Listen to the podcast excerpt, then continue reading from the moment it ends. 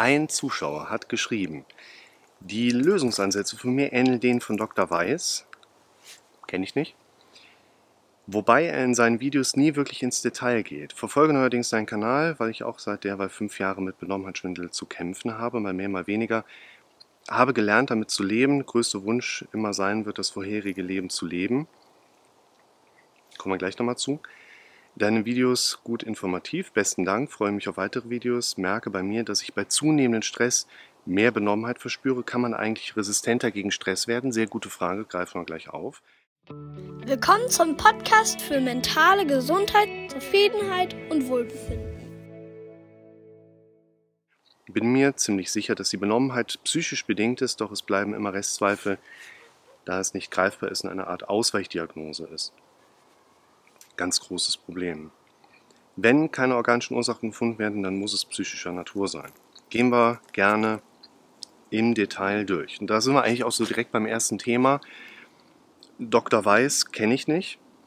Der scheint aber auch mit Schwindelinhalten auf YouTube präsent zu sein. Und was ich aber auch schon von mehreren Seiten jetzt gehört habe, ist, dass da halt ziemlich viel erzählt wird, ohne wirklich konkret zu werden.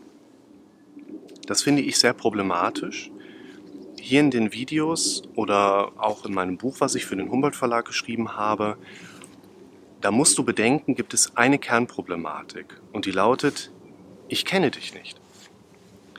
Ich muss versuchen, so allgemein wie möglich zu schreiben und dabei gleichzeitig so persönlich wie nur machbar zu sein. Und damit kann man viele Leute abholen, was ich so als Feedback für mich erlebe, aber du kannst ja nie alle abholen. Wie soll das funktionieren? Und gerade bei dem Thema dieses Detailgrads, also für mich ist YouTube zum Beispiel keine Marketingplattform, um zu sagen, hier guck mal, da bekommst du schon mal einen Ausblick auf das Beste, ohne dass ich dir verrate, wie es wirklich nachher weitergeht. Und wenn du wirklich wissen willst, wie du dein Leben verändern kannst, dann buche mein zweiwöchiges Live-Event auf Mallorca. Nee, auf meine Finkern Mallorca lasse ich keine rein. ähm, so, Nee, Sarkasmus funktioniert nie. Ich habe keine Finke auf Mallorca. Das ist im Moment auch nicht mein Ziel. Ja, pass auf, folgendes Beispiel. Nehme ich seit Jahren eigentlich schon ganz gerne. Kam eine, eine Klientin rein, schwere Vorerkrankung auf einer neurologischen Ebene tatsächlich, mit einem Stammhirninfarkt, wo ich im Rettungsdienst eigentlich mehr Leute habe, äh, so Richtung Dareisen sehen, als dann irgendwann zu mir in der Praxis den Weg wiederfindend. Und die hat das echt gut alles verkraftet. Das war ganz cool, aber es sind so ein paar Sachen geblieben, weshalb wir dann auch Gespräche geführt haben. Das hat jetzt nicht so unbedingt so vom Kern mit diesem Beispiel zu tun, aber sie kam irgendwann rein und sagte, ja, wissen Sie, Herr Rick, bei mir in der Firma, da war ein Kunde, total netter Kerl und ich bin so fasziniert von ihm. Der sagte hier, Sie müssen auch mal einen Gang runterschalten, auf die rechte Bahn fahren. Und wissen Sie, Herr Rick, der hat Millionen und dass der mir so einen Tipp gibt. Boah. Und ich sage, was haben sie dann gemacht? Ja, wie? Ich sagte, das ist ja quasi eine Metapher, die ihnen was sagen soll. Was haben sie denn dann gemacht? Waren sie dann Verkehrshindernis auf der Autobahn danach? Oder was haben sie gemacht? Ja, nee. Und genau das passiert milliardenfach, jeden Tag da draußen. Die meisten Menschen raten rum. Ich hatte vor einigen Jahren wirklich so einen ganz interessanten Moment, zufälligerweise auch beim Autofahren, wo mir aber so ein paar Gedanken durch den Kopf gehen. Es gibt ja so Momente, da kann man echt gut denken, zum Beispiel beim Autofahren, beim Wandern, beim Duschen und so. Ne? Ich will nicht mehr raten. Ich will wissen. Ich will nicht mehr auf Raten angewiesen sein, wie zum Beispiel, dass ich für Prüfungen lerne und entweder gar nicht gelernt habe oder vielleicht das Richtige gelernt habe. Ne? Ich glaube, du weißt, was ich meine. Ich will wissen. Ich will Exzellenz modellieren können. Das heißt nicht, dass ich das immer mache, aber wenn ich es gar nicht erst kann, dann habe ich ein Problem. Ich will Exzellenz modellieren können, um es an den richtigen Stellen entsprechend auch einzusetzen. Das bedeutet auch, dass wenn, und ich arbeite total gerne in Metaphern, das passt einfach zu mir als systemischer Therapeut oder auch mit den NLP-Ansätzen, die ich nutze, passt das mit den Metaphern wunderbar. Wenn ich jemandem aber in der Praxis eine Metapher mitgebe, also das ist ja quasi eine bildhafte Darstellung einer Situation, die den Blick auf bestimmte Dinge richten kann, lenken kann, was auch immer. Dann soll da ja ein Mehrwert sein. So eine Metapher soll sich ja nicht nur nice anhören, sondern da soll ja was hinter sein. Das heißt, wenn ich jemandem sage, fahren Sie mal auf die rechte Spur und schalten Sie mal Gang zurück, dann habe ich für mich den Anspruch, dass man das konkret umsetzen kann. Und bei den meisten Leuten wird es nicht darum gehen, dass sie auf der Autobahn zu schnell unterwegs sind. Vor allen Dingen, die Menschen haben ja in ihrer Problematik ja im Prinzip die Struktur mit drin, dass sie nicht langsamer fahren können. Wenn wir es jetzt mal von der Seite aus in dieser Metapher auch mal weiter durchdenken. Die können nicht langsamer fahren, weil die gar nicht wissen, ob sie gerade überhaupt noch rechtzeitig ankommen, wo sie schon am Rasen sind. Also macht total Sinn. Ich verlinke das Video zum Perfektionismus auch nochmal. Wenn wir, und jeder von uns möchte 100% geben, wenn wir aber diese 100% nicht konkret kennen, machen wir so viel wie nur irgend möglich. Too much is never enough. Wenn du nicht weißt, ob du nicht vielleicht schon zu spät bist und wo überhaupt dein Ziel ist, ey, da fährst du doch auf der Autobahn plötzlich nicht langsamer. Sie sagte dann auch in einer anderen Situation, ja, ich habe manchmal das Gefühl, ich bin wie mit einem Gummiband gelähmt. Manchmal macht es Sinn, in die Metaphern Arbeit reinzugehen. Da kannst du die Leute fragen, okay, was ist das für ein Gummiband? Können sie das durch immer wieder andehnen, vielleicht so ein bisschen porös machen? Oder nehmen so eine Schere und schneiden das durch? Kann man machen, hilft manchmal auch ganz gut. Aber ich habe sie gefragt, in welchen Situationen konkret merken sie denn dieses Gummiband? Und sie sagte, ja, also wenn ich Überweisungen machen muss, da bin ich wie gelähmt so ein bisschen. Ich sage, wie ist das denn mit dem Kontostand? Ja, der ist nicht so gut. Mein Mann schreibt keine Rechnung. Wir haben genug, was wir einfordern könnten, aber der schreibt halt keine Rechnung, deshalb habe ich Minus auf dem Konto, auf dem Geschäftskonto und darf eigentlich schon gar nicht überweisen. Ich sage, Ihnen fällt es schwer, Rechnungen zu überweisen und Sie finden das komisch.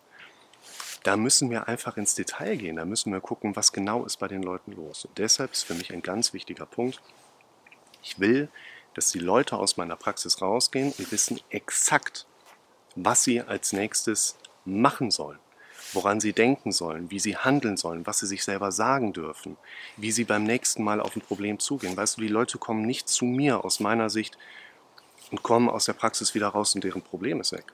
Nein, nein, nein. Die Leute gehen raus und haben etwas, was sie beim nächsten Mal, wenn das Problem kommt, in der Situation machen können oder der Problematik entgegenstellen können. Deshalb ist ein wichtiger Faktor für mich, ich habe keinen Bock, einen Kanal aufzubauen, der mit Spoilern funktioniert.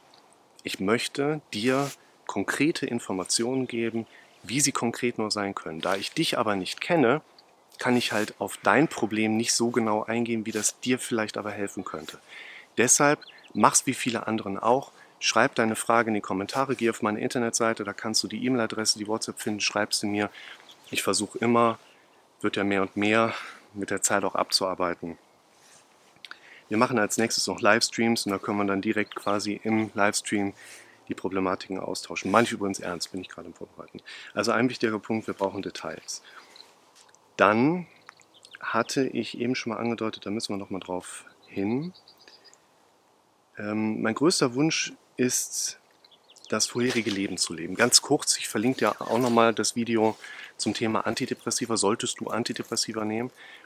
Es ist ein, nur ganz kurz formuliert, Problem, dass viele Menschen, und ich will dich jetzt hier nicht damit kritisieren, es ist nur generell einmal kurz so formuliert, viele Menschen sagen, ach, ich hätte gerne mein altes Leben zurück.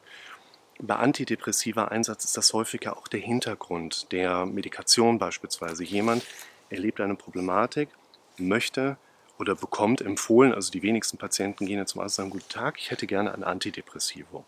Und der Hausarzt, ja, welches hätten Sie denn gerne? Ja, was haben Sie denn gerade im Angebot? Ne? Sondern die meisten antidepressive Einsätze sind ja von den Ärzten, den Leuten so ein bisschen auf den Kopf gedrückt. Ne?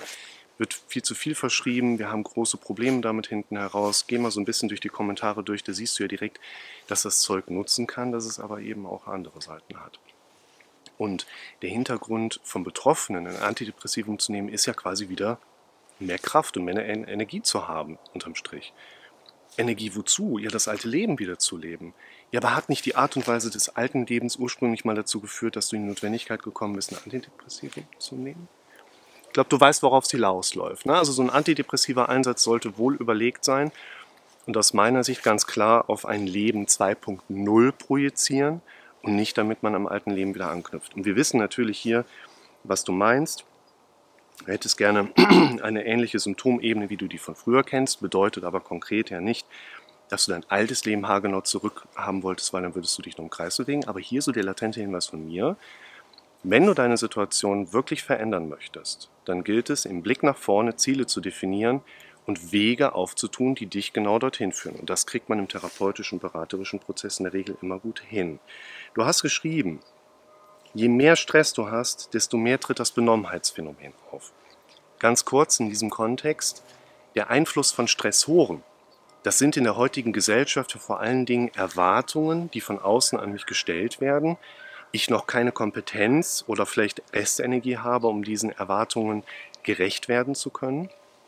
Wir müssen auch differenzieren, sind das die tatsächlichen Erwartungen, die von außen an mich gestellt werden, oder sind das meine Erwartungen, wo ich erwarte, was jemand von mir erwarten könnte. Ne? Und natürlich geht unser Körper hin und sagt, aha, oh, Lebensgefahrsituation, Stresshormoneausschüttung, damit wir dem durch mehr Energie was entgegenstellen können. Also ganz konkret, ein erhöhter Pulsschlag soll mehr Blut mit einer beschleunigten Atmung, also mit mehr O2, Sauerstoff angereichert, an die Muskelzelle bringen, um Kampf und Flucht unterstützen zu können, weil eben im Sinne von mehr Sauerstoffbedarf für die Muskelzelle mehr ATP generiert werden muss. Adenosintriphosphat, so wie Benzin fürs Auto ist das der Treibstoff unserer Muskelzellen. Und das muss nachproduziert werden. Und deshalb ist es auch typisch, dass im Kontext mehr Stress, mehr Benommenheit auftritt, weil mehr Stresshormone im Körper unter anderem mehr Vasokonstriktion in den Gehirnfäßen machen, Gehirngefäßen machen und das zu einer latenten Minderdurchblutung führt, die genau diese Benommenheitszustände machen. Also es ist ganz typisch, dass gerade eben dieser Stress, der so leicht unterm Radar läuft, also nicht der, der wirklich einen Fluchtinstinkt bringt und weg bist du, sondern immer dieses gerade so unterschwellig unterm Radar liegende Stressniveau. Das macht eigentlich am meisten die Probleme aus. Deshalb mehr Stress kann bei vielen Betroffenen zu mehr Benommenheitsgefühl führen. Jedoch die meisten Betroffenen erleben eine körperliche und auch geistige Entlastung, sobald sie in Bewegung kommen. Weil dieses Sitzenbleiben, ich muss zur Ruhe kommen, ich muss das jetzt wegatmen, das ist ganz schlecht. Das ähm, war unter, ah, was bewirkt eine Atemübung? Cool. Ähm, hier, wer es noch nicht gesehen hat, auf jeden Fall mal gucken. Erste Hilfe bei Derealisation und Depersonalisation. Das sind natürlich Empfehlungen, die auf den Kontext Erste Hilfe bei Panikstörungen, vielleicht mache ich einfach einen Reupload und mache eine andere Thumbnail nochmal drauf, genauso helfen. Also guck dir das an, ich verlinke es auch und dann solltest du das so ein bisschen im Kopf behalten. Du hast gefragt und ich finde, das ist eine sehr gute Frage. Leute, behaltet immer im Kopf, die Qualität eures Lebens resultiert unter anderem ganz stark aus der Qualität eurer Fragen. Glaubt nicht, dass wenn ihr Fragen habt und wo ihr noch keine Antwort drauf habt, dass mit euch was nicht stimmt. Ihr dürft anfangen, locker mit euch umzugehen und vielleicht mal überlegen, ob ihr die Fragen nicht mal aufschreibt und die Fragen vielleicht auch ein bisschen umformuliert, damit die Antworten von alleine kommen können. Kannst du, wo hast du es geschrieben, resistenter gegen Stress werden? Ne? Also fachsprachlichen Jargon würde man jetzt auch von Resilienz sprechen, Widerstandsfähigkeit gegen äußere Stressoren. Und das ist ja letzten Endes genau das, was ich mit den Leuten den ganzen Tag in der Praxis unter anderem auch mache. Wie kannst du resistenter gegen Stress werden? Wichtig hierfür, um mal so einen, ich sag mal, so einen beispielhaften, verallgemeinerten Prozess auch zu gestalten. Erstens, du brauchst Beobachtungswerkzeuge, um überhaupt zu verstehen, welche Aspekte dir in deinem Leben Stress machen. Du musst dafür wissen, du siehst in Bildern oder denkst in Bildern, denkst in auditiven Ansätzen und alles, was hier drin abspielt, sich abspielt, spielt eine Rolle und nicht das, was um dich drumherum passiert. Also wir haben nicht Angst vor dem, was draußen passiert, wir haben vor allen Dingen Angst vor dem, was wir vor unserer inneren Verarbeitungsebene sehen. Und die meisten Stressoren in unserer heutigen Situation sind ja gar nicht da draußen zu finden, sondern hier drin zu eruieren. Deshalb gehe ich ja mit den Leuten, ich verlinke es dir, wie entsteht ein Gefühl, direkt als allererstes in genau dieses Bild rein, weil letzten Endes haben wir darüber eine gemeinsame Gesprächsbasis, um uns über die wirklich wichtigen Dinge auch unterhalten zu können. Und wenn du anfängst, diese Problemebenen, Stressaspekte genauer zu determinieren, guck dir das Problemregal von mir mal an, da kannst du vielleicht auch eine größere Übersicht dann überlegen, wie du das machst. Dann kannst du ja hingehen und dieses Wissen erstmal auf deine Situation anwenden und filtern, bin ich das selber oder kommt das von außen? Kann ich die Dinge, die von außen kommen, verändern? Was kann ich an den Dingen verändern, die hier von mir selber letzten Endes ja auch produziert werden. Der meiste Stress, der kommt immer aus uns selber. Der meiste Leistungsdruck ist der, den wir uns unterm Strich selber machen. Und deshalb ist ein erster wichtiger Punkt erkennen lernen, aufgreifen und dann schauen, wo hast du Möglichkeiten, Dinge entsprechend vielleicht auch ein bisschen aus dem Weg zu gehen, also umzuleiten. Wir sind ja gerade bei der Frage, wie kannst du Resilienz aufbauen bzw. resistenter gegen Stress werden. Ich finde, wir sollten die Frage hier ganz bewusst mit einknüpfen, solltest du wirklich, ich sag mal so allgemein, resistenter gegen Stress werden wollen? Du solltest eher versuchen zu differenzieren, gegenüber welchem Stress möchtest du tatsächlich auch was machen und welchen anderen Stress möchtest du vielleicht lernen, in Zukunft konsequent auch aus dem Weg zu gehen. Deshalb sollst du nicht gegen jeden Stress resistent werden, sondern du wirst deine Situation sehr positiv verändern können, wenn du eben genau das Gegenteil lernst. Also nicht resistenter werden, sondern, ich glaube, du weißt, was ich meine, konsequent Dinge mehr und mehr verändern in deinem Leben. Und darüber einfach weniger Stressoren haben, was auch immer das jetzt in der konkreten Situation von dir dann bedeutet. Wenn wir dann aber sagen, nee, da sind so ein paar Punkte mit dabei, wie gehe ich mit meinen Kindern um, wie gehe ich mit meiner persönlichen Corona-Situation um, wie gehe ich mit meiner Frau um? Wie gehe ich mit meinem Arbeitgeber um? Wie gehe ich mit dem Kollegen um, der mir immer um Piss geht? Wie gehe ich mit dem einen Typen rum, der immer so in die Firma kommt, wo man schon denkt, ey, der hat so große Eier, der muss eigentlich zwei Hosen tragen. Hier ist das eigentliche Stressproblem nicht der Stressor im Außen, sondern dass du ein Problem erlebst, Thema Perfektionismus wieder, für welches du noch keine Kompetenzstrategie hast, um mit diesen Dingen gut umgehen zu können. Und da kannst du sehr gut Kompetenzstrategien erlernen, wenn du erstmal verstanden hast, was genau ist eigentlich der Stressor. Wo ist mein Finger? Da. Was ist der Stressor? Dann entsprechend auch für dich abgrenzt, wo kümmere ich mich drum, wo lerne ich Dinge zu umgehen und nicht unbedingt mit Dingen umzugehen, aber dann eben auch Dinge dann, die noch übrig sind, auch mal einzugrenzen und sagen, okay, und hier habe ich Themen, da schaue ich mir jetzt an, wie kann ich da Wissen aufbauen indem du dir Bücher kaufst, wo du lernst, wie kannst du dunkle Rhetorik anwenden. Du manipulierst zuerst, bevor du manipuliert wirst. Du kannst dir vielleicht für deine Arbeitssituation konkret Dinge herausarbeiten, wo du lernst, okay, ich mache seit Jahren das einfach nur, indem ich rumrate, jetzt gucke ich mir mal an, wie es wirklich funktioniert und so weiter und so fort.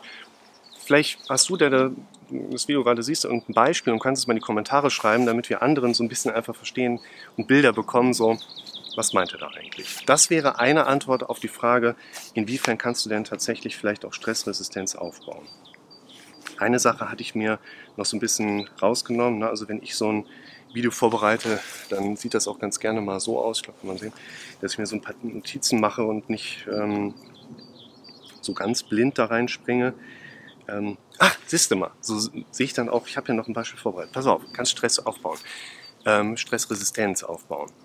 Ich habe einen jungen Mann, total netter Kerl, Informatiker, der hatte vor einiger Zeit mal gesagt, er hatte ein anstehendes Gespräch, wo er auch seine typische Stresssymptomatik mitbekommt. Also nicht nur der ist angespannt, sondern dem ist übel, der hat Schweißausbruch, der hat Fluchtneigung. Und der hat mich gefragt, wie kann er die vor einem Termin mit einem schwierigen Kunden, den er seitens seiner Firma als Kunde qualifizieren sollte, also wirklich ein schwieriger Kunde, wie kann er da seine Aufregung abbauen? Ich bin hingegangen, habe das mal umgeregt und habe gesagt, wissen Sie, diese Aufregung, die dann kommt, ist ja ein Mechanismus, dass wir in genau dieser Situation unsere Fähigkeiten, unsere Kompetenzen mit einer nötigen Energie wirklich an den Mann bringen können. Und ich habe ihn gefragt, sind Sie darin ausgebildet, mit schwierigen Kunden Verkäufe zu qualifizieren? Und er sagt leider nein, leider gar nicht. Und ich sage ja, dann haben wir das Problem, dass unser Körper uns Energie zur Verfügung stellt wie so ein Auto, wo ich einen Motor starte, haue einen Backstein aufs Gaspedal und lege aber keinen Gang ein. Unser Körper gibt uns Energie, damit wir unser Fachwissen, unsere Kompetenz wirklich richtig gut an Mann bringen können. Aber sie verpufft mehr oder weniger ins Leere. Das frisst Ressourcen ohne Ende. Ne? Also stell dir vor, da läuft ein Auto auf 6000 Umdrehungen und es bleibt einfach stehen. Das tut jedem Menschen in der Seele weh. Dieses Auto transformiert Geld in Geräusch. Schön. Ja, eine Sache wollte ich abschließend noch kurz andeuten hat es ja geschrieben, bei mir zu 99% sicher Benommenheit psychisch bedingt, doch es bleiben immer Restzweifel, da es nicht greifbar ist. Ganz typisches Phänomen. Leute kommen zu mir und sagen, ja, also der Arzt hat mir schon gesagt, Röntgen, CT, alles ohne Befund, sie sind gesund. Und dann hält das so ein paar Wochen an und dann denke ich, erstens, wir glauben nicht an das, was richtig ist, wir glauben an das, was wir am häufigsten gehört haben. Wenn ein Arzt sagt, du bist gesund, dann gehst du aus der Praxis raus und deine innere Stimme spricht mit dir und sagt, hey, super, gesund, mega. Wir glauben nicht an das, was richtig ist, wir glauben an das, was wir am häufigsten gehört haben. Das heißt, nach ein paar Tagen kommt dann der innere Kritiker, das dramatisch Denken und sagt wieder, Da war doch was. Wir haben uns doch immer so unwohl gefühlt. Ja, da war diese Untersuchung, aber vielleicht hat der ja etwas übersehen. Haben wir das nächste Thema wieder am Start. Und was auch sehr typisch ist, ist, ja, vor zwei Wochen war alles in Ordnung. Aber woher nehme ich denn die Sicherheit, dass in der Zwischenzeit nicht irgendwas Neues gewachsen ist? Also dein Erlebnis erstmal. Es ist ja nicht greifbar und daher bleibt immer so ein gewisser Restzweifel. Der Restzweifel besteht aus meiner Sicht jetzt gerade mal aus zum einen dem dramatisch denkenden Gehirn und zum anderen eben aus trainierten Denkmustern. Dadurch, dass du in der Vergangenheit auf einen bestimmten Denkmechanismus trainiert warst und dadurch, dass du dich in der Vergangenheit noch nicht auf andere Denkmuster konkret umtrainiert hast, haben wir hier an dieser Schnittstelle einfach genau dieses Beschwerdebild. Und es ist doch normal, dass wir uns halt Gedanken über die eigene Gesundheit oder Krankheit machen, dass eben erstmal das da ist. Wenn keine organischen Ursachen gefunden werden, dann muss es psychischer Natur sein. Da wollte ich ganz kurz mit reingehen, weil theoretisch, ich weiß, ich will jetzt keinem da draußen irgendwie Schiss machen. Und ganz theoretisch muss man sagen, das kann man so nicht herleiten. Es gibt immer wieder Fälle, und gerade wenn ihr den Fehler macht und googelt, lasst das sein. Googelt nicht, googeln ist gefährlich. Googelt nach Lukas Rick, Psychotherapeut Bonn. Aber googelt nach nichts anderem, so nach dem Motto. Oder nach ähm, äh, kleine Ente macht Schwimmbewegung. Weiß ich nicht. Ja, aber googelt bloß nicht eure Symptome. Da kommt immer etwas heraus, was euch höchstwahrscheinlich verunsichern wird. Das passiert mir doch genauso. Wenn ich jetzt irgendwie eingeben würde, ja, Schluckstörung, Schmerzen im Halsbereich, ja, habe ich Ösophagitis bis halt Ösophagus-Barrett-Syndrom oder so und das entartet dann übermorgen und dann mache ich in vier Tagen mein letztes Video oder so, gefühlt, weißt du? Ich bin doch auch vulnerabel gegenüber diesen Informationsströmen, die von außen einfach kommen. Theoretisch haben wir halt nie die hundertprozentige Sicherheit, wenn wir organisch gesund sind und alles ist einwandfrei, dass nicht doch irgendwas da ist. Aber wir sollten eben nicht zum Anlass nehmen, dass wir die hundertprozentige Sicherheit haben, um zu lernen, dass wir uns hier oben Affirmationen setzen sollen, die beinhalten, dass wir einfach sicher sind und heute gesund sind und für eine gute, großartige Zukunft quasi nach vorne blicken wollen. Das resultiert aus der Entscheidung heraus, dass ich mich so fühlen möchte, dass ich mich sicher fühlen möchte, dass ich mich auch gesund fühlen möchte. Ich sollte nicht hingehen und sagen, ja, erst wenn ich die absolute Gewissheit habe, dann fange ich an, hier oben einzugreifen. Nein, die Gewissheit kommt ja mehr und mehr aus den Suggestionen, die wir uns Tag für Tag setzen.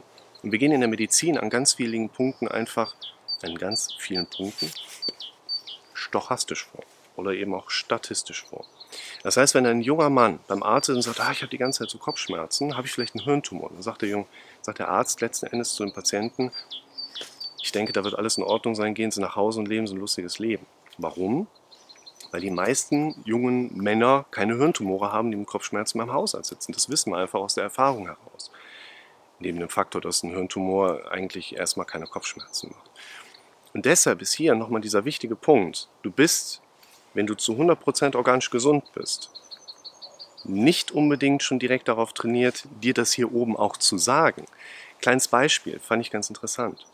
Man weiß quasi, oder glaubt zu wissen, Wissensstand ist immer nur der letzte Stand von Irrtum, dass wenn wir uns über etwas freuen, dass ein Kaskadenprozess losgetreten wird im Gehirn, kommt quasi die Info, hey, wir freuen uns scheinbar irgendwie, spann mal hier Lachmuskulatur an.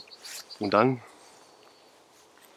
wenn das dann halt passiert, dann gibt es einen Re-Informationsstrom zurück zum Gehirn, der sagt, ja, wir haben uns halt angespannt. Und auf diese Rückantwort der Muskulatur ans Gehirn fängt das Gehirn an, Glückshormone auszuschütten. Daraus resultiert nicht, weil du dich freust, lächelst du oder lachst, sondern weil du lachst, bekommst du ein Gefühl der Freude. Und daraus resultiert ganz einfach, wenn du dich über etwas freust, dann solltest du dein Gesicht darüber informieren.